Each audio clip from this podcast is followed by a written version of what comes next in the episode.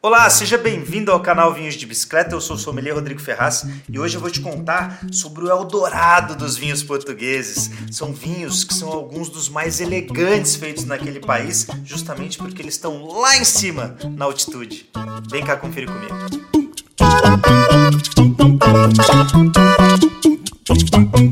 Hoje eu vou falar para você sobre uma das regiões mais especiais de Portugal e olha só, ela não é tão famosa assim.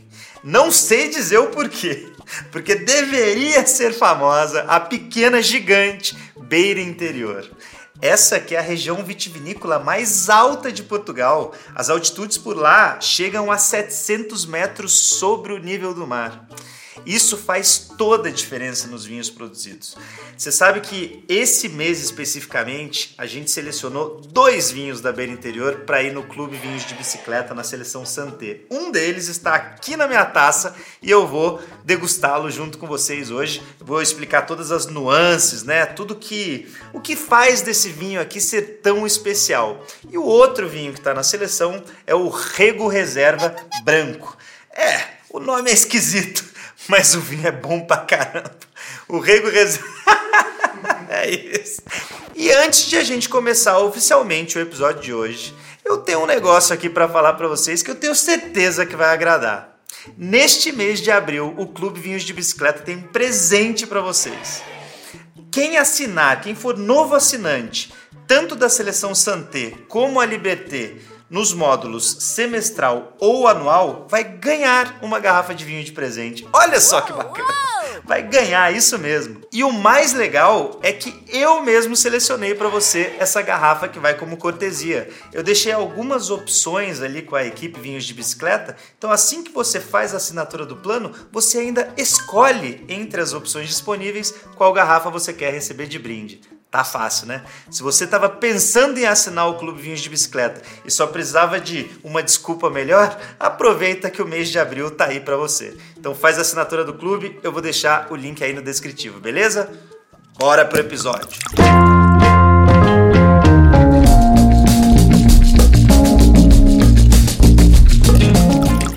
Afinal, o que faz essa região produzir alguns dos vinhos mais interessantes de Portugal? Vamos entender primeiro onde ela está. Olha só quem é vizinho da beira interior: Alentejo, Dão, Douro e Espanha. Ela tá ali bem na divisa mesmo com a Espanha, para dentro de Portugal, mais afastada do Oceano Atlântico, e é uma região extremamente montanhosa. E o mais legal é que a cultura do vinho também nasceu por lá, lá na época dos romanos. Você sabe que eles encontraram uma série de vestígios arqueológicos que sugerem que os romanos já produziam vinhos lá na beira interior acima da quantidade que era necessária para consumo próprio. O que isso significa? Os romanos já tinham uma noção que se conseguia produzir um vinho ali naquela região de qualidade bacana a ponto de eles fazerem uma quantidade não só para consumo ali local, mas também para ser enviado para outras regiões do Império Romano. Legal demais isso, né? Inclusive, para quem aí quer fazer no turismo, é um prato cheio a região da beira interior. Para quem curte esse lance de história, museu, registro arqueológico, vá para a beira interior, porque é uma região, além de muito bonita, né, cheia de serras, ela tem essa riqueza histórica e cultural. Só tem um probleminha nessa história aí: as invasões. Por quê? Vários povos acabaram, né, com a queda do Império Romano, acabaram lutando pelo poder dessa região. A gente teve aí invasão visigótica, depois o domínio árabe, né, com a invasão moura. Então, assim, o que era uma população super estabelecida, organizada, com produção de vinho de qualidade, acabou dando lugar para aglomerados populacionais que frequentemente lutavam por poder e assim desestruturou toda a cadeia produtiva, incluindo a cadeia produtiva do vinho, né? Isso fez com que os vinhos da beira interior, e não só da beira interior, mas de várias regiões ali no entorno, que acabassem caindo muito a qualidade, né? Isso foi uma mancha ali histórica para a região, mas fazer o quê, né? Período de guerra é isso que acontece mesmo. Só foi possível reverter um pouco esse quadro muitos anos mais tarde, aí a gente já está falando de Idade Média, século XII, quando a Igreja Católica acabou tendo um domínio muito forte, uma influência sobre aquela região. Mas por quê? Por causa dos monges e frades, né, do conhecimento desses frades, que se você for parar para pensar, eles tinham informações e terras muito privilegiadas. Né? A Igreja Católica, de certa forma, dominava ali a indústria vitivinícola na Idade Média, até porque o vinho era praticamente uma bebida sagrada e alimento, né? Então isso, o vinho tinha um, um aspecto ali de importância nutritiva e cultural muito grande.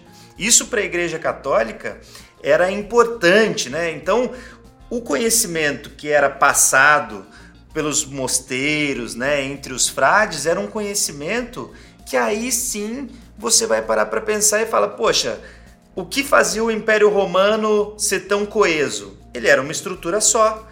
E a Igreja Católica age da mesma maneira. Então eles tinham intercâmbio de cepa, né? Tem, se você for pegar hoje, lá na beira interior, tem algumas uvas que têm ascendência genética francesa. Isso veio justamente desse período, porque os monges já iam atrás de, de castas internacionais que já tinham dado certo em outras regiões do planeta para levar até ali e fazer os seus respectivos testes, né? Eles tinham terras bem produtivas, eles tinham conhecimento, eles tinham tecnologia para a época. Isso tudo fez com que a qualidade dos vinhos acabasse subindo novamente. Ainda bem.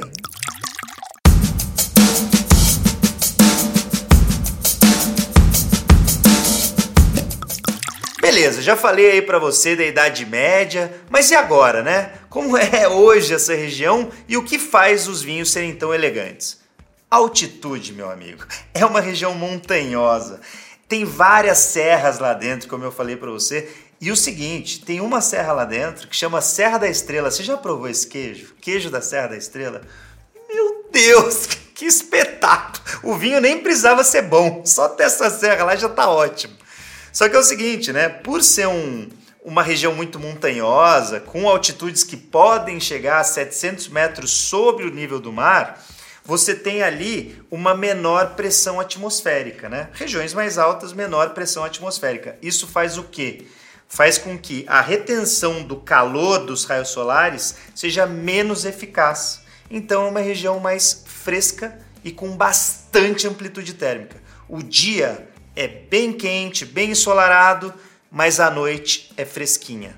Beleza? Isso muda completamente o caráter dos vinhos da beira interior. Acho até legal mencionar um estudo que diz o seguinte: para cada 100 metros que você sobe do nível do mar, você acaba tendo uma queda de temperatura de mais ou menos 0,65 graus Celsius.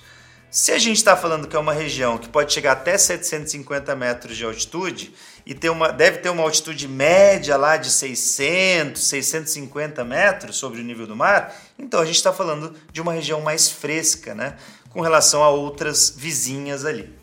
Então, beleza. Agora que você já sabe que é uma região mais fresca e tem mais amplitude térmica, mas como isso interfere diretamente no vinho? É muito simples. No fruto é que é onde acontece a maior interferência, né?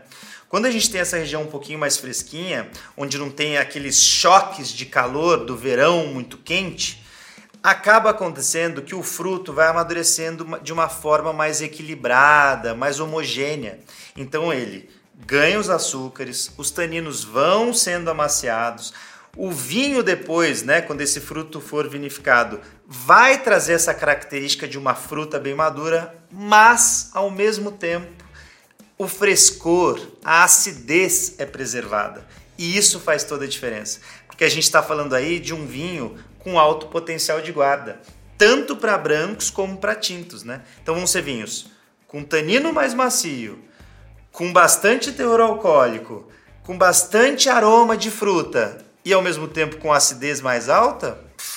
Isso para potencial de guarda excelente. Só para você saber, a beira interior está dividida em três sub-regiões: Pinhel, Castelo Rodrigo e Cova da Beira. Sendo que Pinhel e Castelo Rodrigo estão mais ao norte e são mais altas, A altitude média gira em torno dos 650 metros de altitude sobre o nível do mar. E Cova da Beira está mais ao sul e é a mais baixa delas todas, tá? Então, assim, os vinhos que são esses que eu mencionei, né, que tem mais potencial de guarda, que tem essa característica de ser de fato um vinho de altitude, eles normalmente vão sair de Pinhel e Castelo Rodrigo, beleza?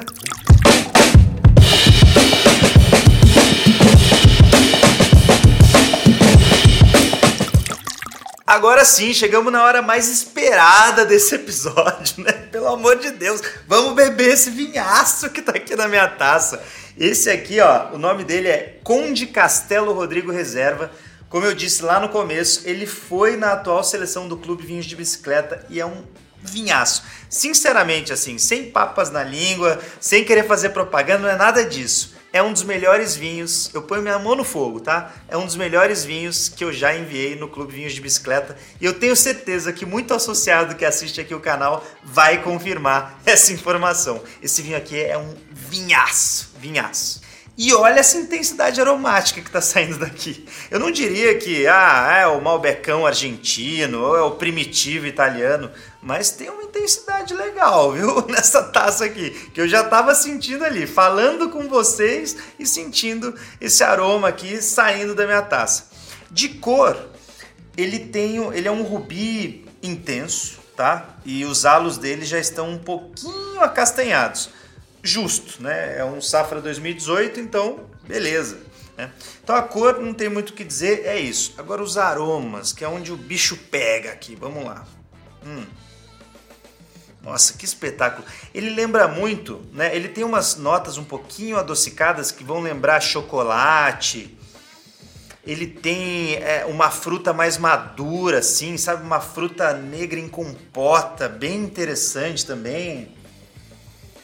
Agora, ele também vai apresentar outros tipos de aroma, como um toque mentolado, um toque herbáceo, o toque da baunilha, porque esse aqui tem um longo estágio em barrica de carvalho, então já aparece a baunilha aqui.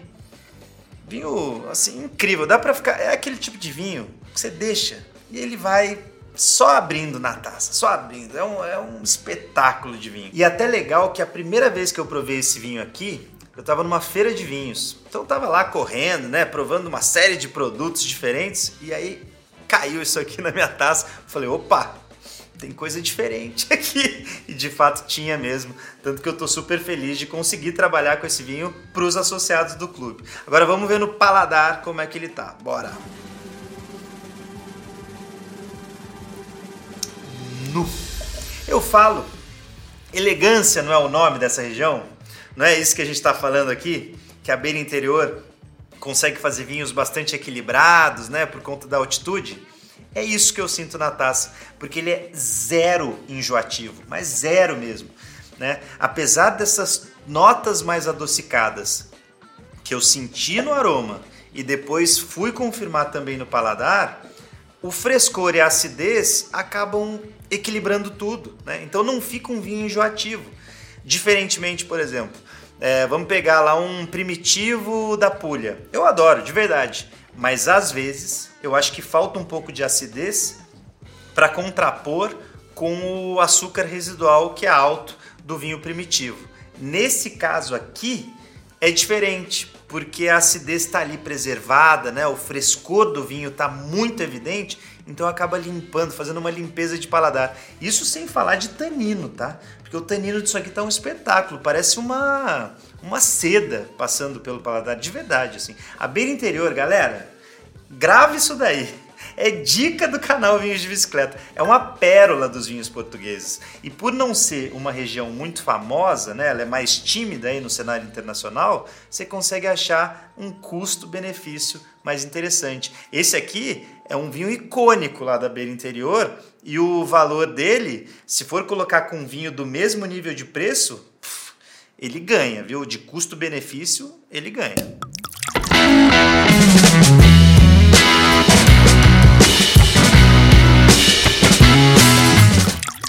Harmonização que vocês tanto gostam, né? O que, que a gente harmonizaria com este vinho aqui? Bom, carne vermelha ele aguenta, massa ele aguenta, pizza ficaria muito bom com ele. Embutidos, muito interessante. Tábua de queijos, muito legal. Então, assim, é vinho pra você harmonizar com tudo que você quiser. Porque pensa bem, é o vinho fácil de harmonizar, né? Que, como ele tem estrutura, ele você vai precisar de comidas um pouquinho mais estruturadas também, até aí beleza. Só que como ele tem acidez, você pode brincar com gordura.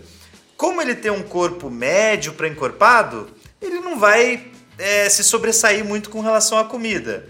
Como ele tem um tanino muito macio, ele não vai prejudicar a tua, tua experiência ali com qualquer tipo de comida. Então, assim, é um vinho muito versátil. Apesar de ser um pouquinho mais encorpado, é muito versátil e essa é uma característica dos vinhos da beira interior, né? Tanto esse como o branco, tá? Porque o branco também vai ser um vinho um pouquinho mais carregado, um pouquinho mais estruturado, com uma acidez lá em cima e muita complexidade aromática. Assim. São vinhaços e a galera tá de parabéns. Aí mais uma dica de região para o teu portfólio, hein? Então se você descobriu essa hoje, deixa seu like aí.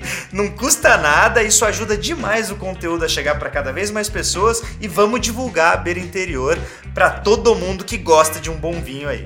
Se você ainda não é inscrito no canal, fica meu convite que toda semana a gente tem conteúdos novos para você. E olha, compartilha esse vídeo com a galera que eu tenho certeza que o pessoal aí, seus amigos e amigas que gostam de um bom vinho, vão gostar de saber dessa região portuguesa aqui, porque ela, como eu disse antes, tá? Ela não é muito famosa. Então a gente está aqui entregando ouro para vocês.